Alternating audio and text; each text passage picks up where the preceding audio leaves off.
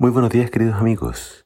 Hoy en Primero Dios te invito a que juntos leamos Hechos capítulo 25.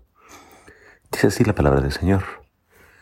Festo llegó a la provincia y después de tres días subió de Cesarea a Jerusalén.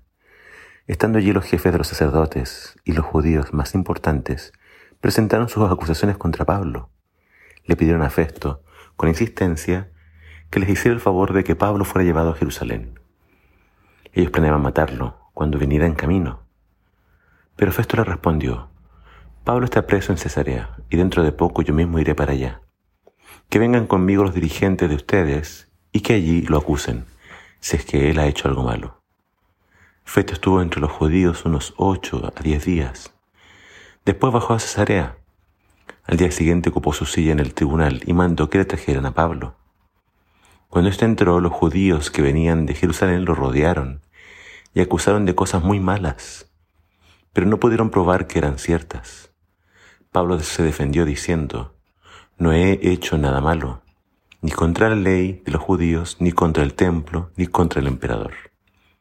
Entonces Festo, queriendo quedar bien con los judíos, le preguntó, ¿Crees que yo mismo te juzgue en Jerusalén? Pablo contestó, aquí en el tribunal del emperador es donde se me debe juzgar. No les he hecho nada malo a los judíos, usted lo sabe muy bien.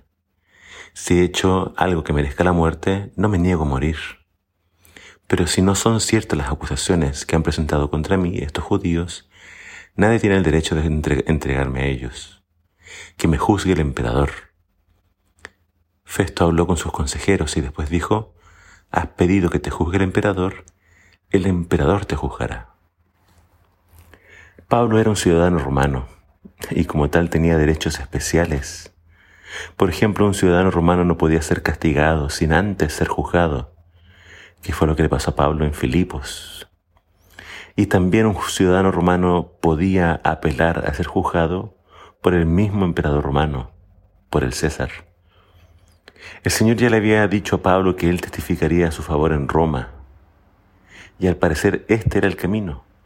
Pablo sabía que los judíos lo querían matar, Volver a Jerusalén significaba una muerte segura, y la única forma de viajar seguro a Roma era haciendo esta apelación.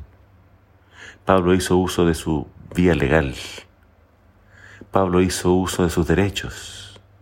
Ser cristiano no significa que vamos a dejar que todo el mundo nos atropelle. Uno tiene que hacer valer sus derechos. Ser cristiano significa ser como Cristo, ser humildes, mansos, pacientes, pero no significa que vamos a permitir que se nos lastime y pase a llevar si eso puede ser evitado. Pablo era inocente de las acusaciones que se hacían en su contra, y Pablo iba a luchar por dejar su nombre limpio de todas estas falsas acusaciones. Aprendamos de su ejemplo. Pidámosle a Dios sabiduría para siempre ser, saber cómo actuar y reaccionar. Que el Señor te bendiga.